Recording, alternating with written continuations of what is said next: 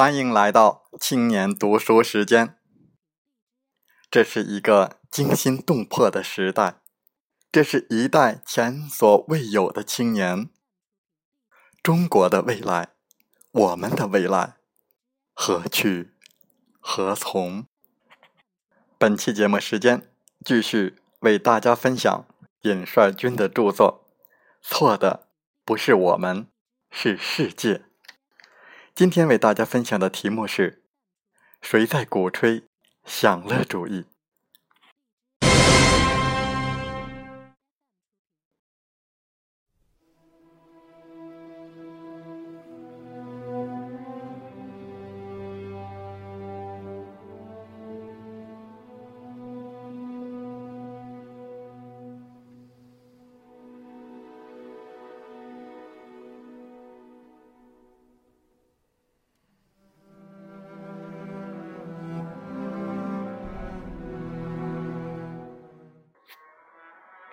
我们都明白享乐主义的价值观。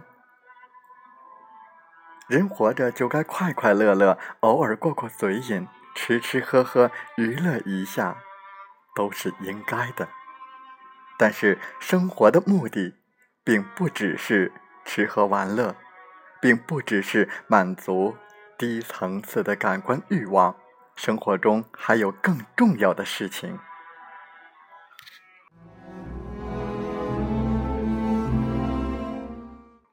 钱很重要，但钱不是万能的。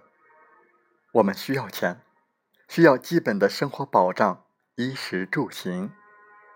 但是，钱不是万能的，买不来真正的感情和幸福。人类创造货币，只是将其作为一个交换工具。如果一个人，一个社会，将货币这个工具作为最终目标，将感官、物质享受作为最终目的，这个人、这个社会必然是黑白颠倒的，必将陷入无穷的空虚和矛盾中。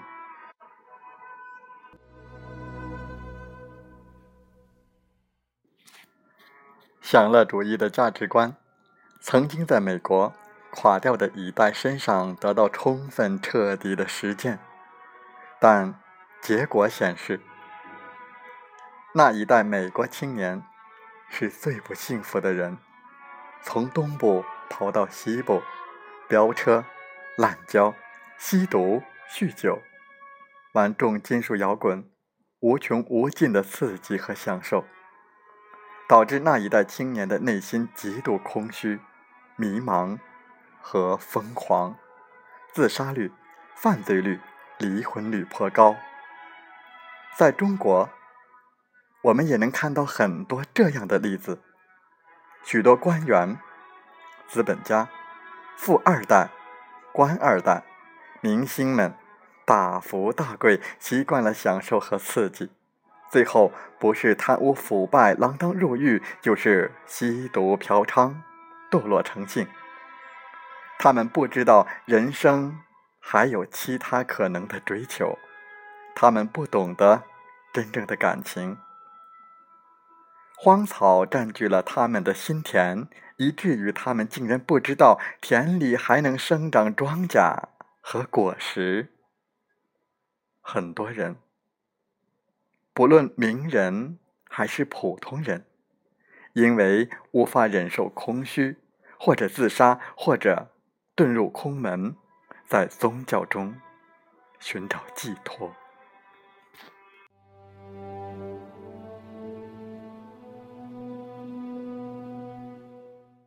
种瓜得瓜，种豆得豆，这是自然界的真理。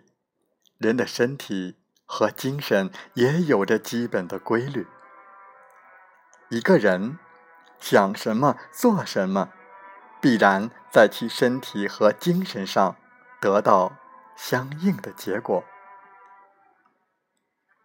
我们的青年、少年，虽然不像美国垮掉的一代那样走入极端，但是这种享乐主义、个人主义的观念，还是对我们造成了很大的伤害。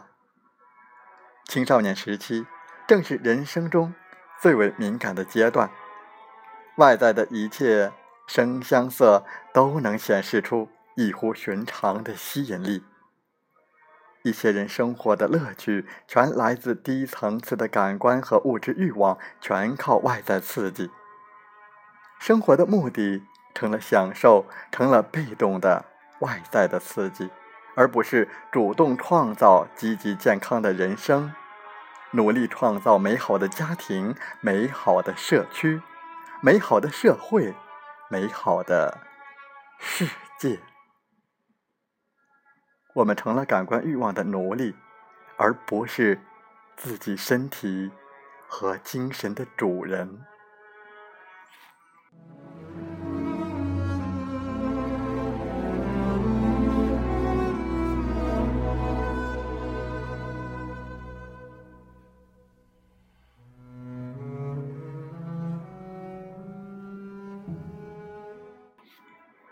关于享乐主义。老子早就有过精辟的见解：五色使人目盲，五味使人口爽，五音使人耳聋。一个人光想着吃喝玩乐、刺激享受，最后必然导致身体和精神生病。看得太多会视而不见，吃的太多会食而无味。听得太多会听而不闻。一个人整天大鱼大肉，身体无法对其进行充分的消化吸收，最后必然会导致身体系统出问题。一个人整天听各种音乐，即使是再好再经典的音乐，最后也一定会导致欣赏能力下降。要吸收伟大的作品，必须有充分的时间消化，取其精华，弃其糟粕，否则就会因为各种音乐混杂而使内心混乱疲惫。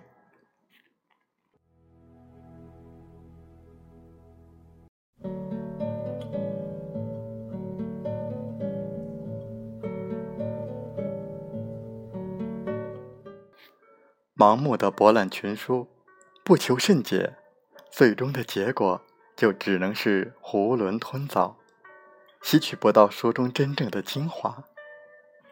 真正的读书，是为了掌握认识世界、改造世界的认识论、方法论。大道至简，读上千本书，最后发现好书也就那么几本，其他的书也许。是工具，也许是资料，甚至也许是垃圾。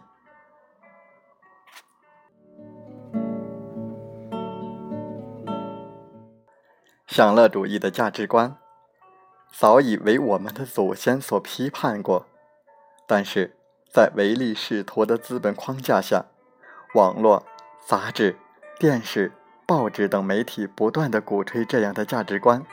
他们的目标就是颠倒黑白，他们不仅造成了西方世界的空虚，也造成了中国青年的空虚。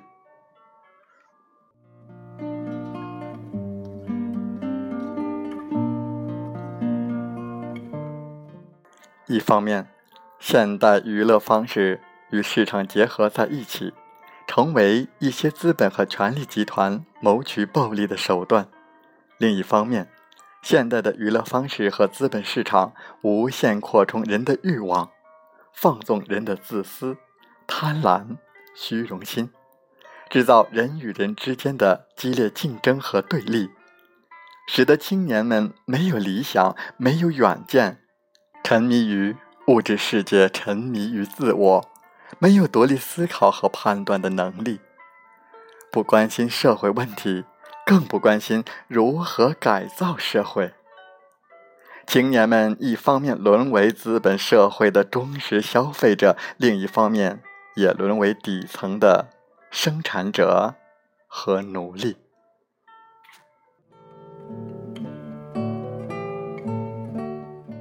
如果青年们都具有健康向上的品格，如果青年们都那么理性，具备独立思考的能力，没有那么多的虚荣心、名利心，不追求物质欲望、感官享受，如果人与人之间关系融洽，那么他们又怎会出卖自我、出卖灵魂？资本社会。害怕青年具备独立自主的人格，害怕青年认识真实的人性，害怕青年认识真实的世界，害怕青年认识改造社会的道路。如果青年们认清了这一切，一定会颠覆唯利是图的逻辑。